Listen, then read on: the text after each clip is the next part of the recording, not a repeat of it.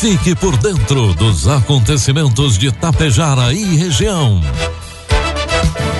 A partir de agora, Tapejara Notícias, primeira edição.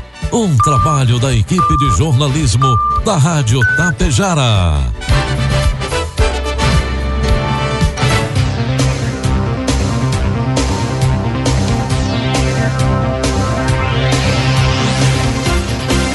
Bom dia, pontualmente 7 horas da manhã. Está no ar a partir de agora, aqui pela Rádio Tapejara, a primeira edição do Tapejara Notícias desta quarta-feira, hoje 14 de julho de 2021. Tempo bom em Tapejara, 13 graus é a temperatura, 80% a umidade relativa do ar. Notícias que são destaques desta edição. Tapejara tem hoje e amanhã a aplicação da segunda dose da AstraZeneca para pessoas que fizeram a primeira dose até o dia 30 de abril. Iniciaram ontem as obras da Corsã para solucionar problema de falta de água no bairro São Paulo. Municípios de nossa região disponibilizam a vacina da gripe para toda a população. Ibiaçá realiza hoje e amanhã o recolhimento de lixo eletrônico. Com o oferecimento de Bianchini Empreendimentos e AgroDNL, está no ar a primeira edição do Tapejara Notícias. Produtos agrícolas. Preços praticados ontem pela Agro Daniele. Soja, preço final com bônus, cento e reais. Milho, preço final com bônus, oitenta e reais. E trigo PH 78 ou mais, preço final com bônus, oitenta reais.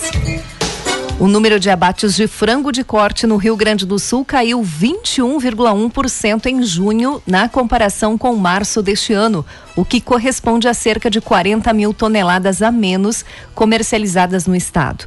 Os números foram consolidados com base na emissão de Guia de Trânsito Animal, a GTA, para abates nos dois períodos. Essa retração ainda reflete o anúncio de algumas indústrias e cooperativas do setor que decidiram adequar a produção para diminuir os impactos dos altos custos ocasionados pela excessiva elevação dos grãos, principalmente do milho, que registrou um aumento de 90 a 100% nos últimos 12 meses e representa 70% na composição das rações para aves. Já na comparação de janeiro a junho deste ano, com o mesmo ciclo de 2020, houve um registro de abate de aproximadamente 380 milhões de aves em 2021, um índice de 5,5% a menos do total do ano passado, que foi de 402,2 milhões de aves abatidas. Os resultados apurados indicam um cenário de queda preocupante para o setor, que já vinha fazendo esse alerta desde o último trimestre do ano 2020. Informe Econômico. O dólar comercial inicia cotado hoje a cinco reais e dezoito centavos para venda. Dólar turismo cinco e trinta e três e o euro a seis e dez. A Caixa Econômica Federal libera hoje, quarta-feira, os saques e transferências da terceira parcela do auxílio emergencial aos beneficiários que não fazem parte do Bolsa Família e são nascidos em setembro, que receberam a parcela em poupança social digital no dia 27 de junho. A Câmara dos Deputados aprovou ontem um projeto que regulamenta os chamados supersalários no serviço público, que extrapolam o teto do funcionalismo estabelecido atualmente em R$ 39.293. A votação foi simbólica, isto é, sem contagem de votos, e a proposta retornará ao Senado. Isso porque os deputados aprovaram o projeto com mudanças em relação à versão aprovada pelos senadores. O texto em discussão no Congresso define quais pagamentos poderão extrapolar o teto do funcionalismo, entre os quais os auxílios para moradia, alimentação e transporte. O projeto ficou parado na Câmara por mais de cinco anos, desde que foi aprovado pelo Senado. Previsão do tempo. E a quarta-feira será marcada por mudanças no tempo aqui no Rio Grande do Sul. Isso porque o bloqueio atmosférico que garantiu dias de sol se rompe, dando lugar a uma área de baixa pressão atmosférica. A previsão é de precipitações fracas e isoladas em todo o estado, exceto aqui na região norte e também a região metropolitana. O maior acumulado deve ser registrado em Uruguaiana, na fronteira oeste, 16 milímetros, cerca de 25% do volume de chuva esperado para julho naquele município. Faz frio agora pela manhã, no início aqui no Rio Grande do Sul, 7 graus em São José dos Ausentes, na Serra. Diferente de ontem, quando São Borja, na fronteira, registrou 25 graus e 5 décimos, que foi a maior temperatura do dia, as máximas de hoje ficam ainda mais elevadas e podem chegar a 31 graus em alguns municípios. Amanhã, quinta-feira, dia 15, a área de baixa pressão chega à costa sul gaúcha e ganha força, dando origem a um ciclone extratropical. A tendência é de que a chuva se espalhe por todo o Rio Grande do Sul amanhã, com risco de grandes acumulados em municípios localizados entre o oeste e o norte do estado.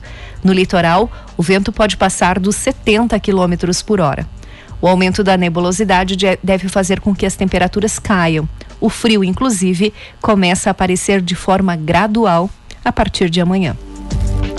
Vamos então às imagens do satélite. Neste momento faz 13 graus em Tapejara. O tempo é bom. Nós teremos para hoje sol entre nuvens em Tapejara e a temperatura deve chegar aos 23 graus em nossa região durante a tarde. Amanhã sim a previsão é de instabilidade durante todo o dia. Ah, para a nossa região estão previstos 24 milímetros e a temperatura amanhã oscila entre 11 e 16 graus. Sexta-feira o sol retorna, teremos tempo bom e a temperatura começa a cair, mínima de 7 e a máxima de 17 graus. E o final de semana teremos tempo bom, mas com queda acentuada nas temperaturas. Destaques de Itapejara e região. Agora 7 horas, 7 minutos e meio, 13 graus é a temperatura. Atualização dos números do coronavírus em Tapejara, dados coletados até as 16 horas de ontem. Casos ativos, 35. Óbitos, 54. Suspeitos, 53. Estão em isolamento domiciliar em Tapejara, 88 pessoas. Positivos, 5.465. Recuperados, 5.376. Estão hospitalizados em Tapejara sete pessoas, seis de Tapejara e um de outro município. E três pessoas seguem internadas em UTI em outros municípios.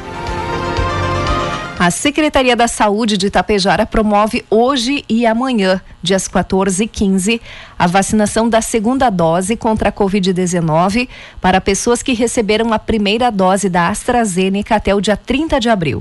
A etapa acontece no Salão Paroquial das 8 às 11 horas e das 13 às 16 horas.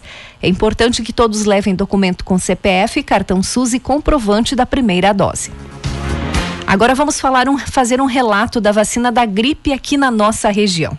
A Secretaria da Saúde de Água Santa informa que a partir de hoje, quarta-feira, dia 14, a vacinação contra a gripe H1N1 estará disponível para toda a população de Água Santa. A vacinação ocorre na sala de vacinas da Unidade Básica de Saúde, das 8 às 16 horas. Ressalta a importância da vacinação para todos, mas em específico para crianças de 6 meses a 5 anos, 11 meses e 29 dias, gestantes e puérperas e idosos com 60 anos ou mais.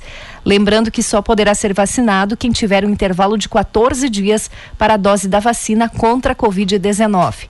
Todos devem levar documento com CPF, cartão SUS e carteirinha de vacinação. Ainda falando da vacina da gripe, Desde segunda-feira, em Charrua, a vacina da gripe está disponível para toda a população maior de seis meses. Na unidade básica de saúde da Cidade Alta, os charruenses podem recebê-las nas segundas-feiras pela parte da manhã. Excepcionalmente, eh, nos dias 16 de julho, sexta-feira, e 28 de julho, na quarta, a vacinação ocorrerá durante todo o dia. Também é importante ter em mãos a carteirinha de vacinação. Pessoas que tenham feito a vacina contra a Covid devem aguardar pelo menos 15 dias para receber a vacina da influenza. Também em Santa Cecília do Sul, a população, toda a população de Santa Cecília do Sul com mais de seis meses está sendo vacinada desde ontem. A vacina segue hoje e amanhã, dia 15. A vacinação acontece a partir das 13 horas na unidade básica de saúde e será por ordem de chegada. Também desde segunda-feira, a vacinação contra a gripe está disponível para todas as pessoas a partir de seis meses de idade em Ibiaçá. A vacinação acontece na Unidade Básica de Saúde de segunda a sexta-feira, das 7h30 às 11h30 e das 13 às 17 horas. E nós procuramos a Secretaria da Saúde de Itapejara para falar sobre a vacinação da gripe aqui em no nosso município. Nós fomos informados que aqui a vacina não foi disponibilizada para a população em geral, pois a mesma segue disponível aos grupos prioritários, principalmente os que ainda não atingiram a meta. Segundo os dados de ontem, aqui em Tapejara, foram vacinados contra a gripe 5.606 pessoas, uma cobertura de 65,8%. Pessoas com comorbidades, 53,5%. Professores foram vacinados contra a gripe, 90,6%. Idosos, 64,9% puérperas, 68%, trabalhadores da saúde, 73,1%, gestantes, 70,1% e as crianças, 91,8%. 7 horas 12 minutos. Tapejara, por meio do programa Evoluir, promove na próxima segunda-feira, dia 19, o curso Organizando as Finanças do Meu Negócio, que será ministrado de forma online pelo administrador André Machado, sócio da SGE Soluções em Gestão Empresarial do projeto Gestão em Prática de Gestão Empresarial. A capacitação em parceria com o Sebrae terá duração de duas horas. Informações nas redes sociais da Prefeitura de Itapejara. E há muito tempo os moradores do bairro São Paulo aqui em Tapejara enfrentam problemas com o abastecimento de água. Esta foi a pauta da entrevista realizada no programa Alto Astral aqui da Rádio Tapejara na manhã de ontem. Esteve no estúdio da rádio o prefeito de Tapejara Ivanir Wolff e o superintendente regional Planalto da Corsã, Aldomir Antônio Santi. O prefeito relatou que esse problema vem se arrastando há muito tempo e que, desde que assumiu o executivo, sempre buscou medidas para solucionar esse problema. O superintendente relatou de início a preocupação com a falta de chuvas. Relatou que há dois anos há redução de chuvas e, neste momento, existe aproximadamente 600 milímetros de déficit hídrico.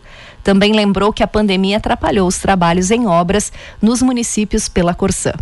Esclareceu que a Regional Planalto da Corsã tem de 20 unidades polos e 50 vinculadas e que Tapejara se diferencia por ter 13 poços em operação, mas que ficaram interligados entre eles. A boa notícia para Tapejara é que desde ontem iniciou a primeira fase de uma obra que pretende solucionar o problema de falta de água no bairro São Paulo. Esta obra vai interligar o Poço 1, que está situado junto ao escritório da Corsã, com o Poço 4, bombeando toda esta água com exclusividade para o bairro São Paulo. Esse reforço de rede naquela região da cidade irá aumentar o fluxo de água onde persiste o problema. Segundo o Sante, o problema não é a caixa d'água, mas a quantidade de água que chega até lá. Para que isso aconteça, algumas obras e transtornos irão acontecer, como a abertura de valas para implantação de canos maiores para dar maior vazão. Se o tempo permitir, esta obra tem prazo de 30 dias para a conclusão. Nesta quinta e sexta-feira, a Prefeitura de Biaçá fará o recolhimento de lixo eletrônico e itens da linha branca. Os equipamentos devem ser entregues na Secretaria de Obras em horário comercial. E atenção, serão aceitas apenas lâmpadas fabricadas em LED. Lâmpadas comuns e fluorescentes não serão recebidas neste momento. Uma briga no presídio estadual de Erechim deixou pelo menos um morto e quatro feridos na tarde de ontem. Conforme informações, a confusão se iniciou no pátio interno da unidade prisional, onde um preso teria sido ferido com maior gravidade com uma facada.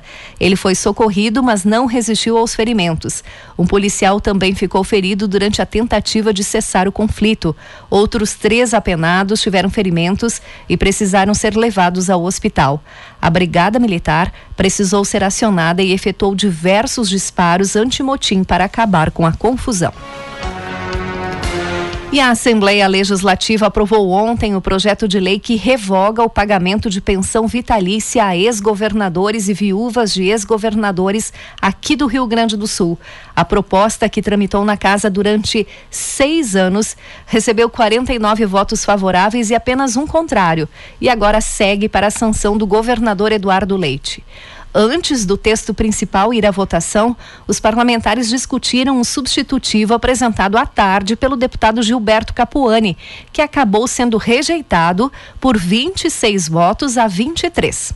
A proposta do Gilberto Capuani previa o pagamento de subsídios por seis meses aos futuros governadores do estado que deixarem o cargo, a partir da gestão seguinte à de Eduardo Leite. Segundo esta mesma proposta, o Tucano garantia o benefício pelos quatro anos seguintes à saída do cargo. O texto também não extinguia a pensão vitalícia para aqueles que já recebem os valores, que são nove governadores e quatro viúvas de ex-governadores. O autor da matéria original, deputado Pedro Pereira, estima que a decisão da casa agora renda uma economia de aproximadamente 6 milhões de reais por ano aos cofres públicos, um montante que, segundo ele, pode ser aplicado em outras áreas como segurança, saúde e educação. Atualmente recebem o benefício Jair Soares, Pedro Simon, Alceu Colares, Antônio Brito, Olívio Dutra, Germano Rigoto, Ieda Crucius, Tarso Genro e José Ivo Sartori, além de quatro viúvas. A lei estadual que criou a pensão vitalícia é de 1979. A maioria dos ex-governadores tem outras aposentadorias, pensões ou cargos públicos que são remunerados. E o governo do estado anunciou ontem também que o pagamento dos servidores do Poder Executivo será pago em dia até o mês de dezembro. Com isso, será possível manter a regularidade do pagamento por todo o exercício deste ano, rompendo uma sequência de anos com atrasos ou parcelamentos. E as inscrições do Exame Nacional do Ensino Médio Enem 2021 se encerram hoje às 23 horas e 59 minutos. Além das inscrições, também é possível realizar a alteração dos dados cadastrais na página do, do participante até o horário do limite. Os candidatos que não têm direito à isenção da taxa ou que solicitaram benefício, mas não conseguiram aprovação, devem pagar a taxa de inscrição no valor de 85 reais. E atenção, mesmo quem obteve a gratuidade precisa se inscrever. Podem se inscrever no Enem estudantes que estão concluindo o ensino médio neste ano ou que já finalizaram os estudos em anos anteriores. E desta vez, diferentemente da edição anterior do Enem, as versões impressa e digital serão aplicadas nas mesmas datas, 21 e 28 de novembro, e terão perguntas iguais. 7 horas 19 minutos, agora 14 graus é a temperatura. Encerramos por aqui a primeira edição do Tapejara Notícias. Outras informações durante a programação da Rádio Tapejara. Às 12 horas e 30 minutos tem a segunda edição. A todos um bom dia e uma ótima quarta-feira. Há 30 anos, a Bianchini Empreendimentos vem transformando sonhos em realidade. Sabemos da importância da realização de um sonho na vida das pessoas e é por isso que trabalhamos sempre para você viver bem. A Bianchini Empreendimentos oferece opções de apartamentos, salas comerciais e terrenos para os mais variados estilos e desejos. Esperamos você para conhecer o seu amanhã, que está sendo construído hoje. Caro produtor, faça parte da safra parceira Agro Daniele. Negocie sua produção de milho e soja diretamente com a Agro Daniele, valorizando seu trabalho e a economia local. À sua disposição, uma excelente estrutura de recebimento, segurança, comprometimento e ainda mais oportunidades de investimento e renda para a nossa região. Ligue 54 3344 4200 ou procure o coordenador de uma unidade de recebimento de grãos Agro Daniele. Agro Gente que transforma. Tapejara Notícias, primeira edição. Uma realização do Departamento de Jornalismo da Rádio Tapejara.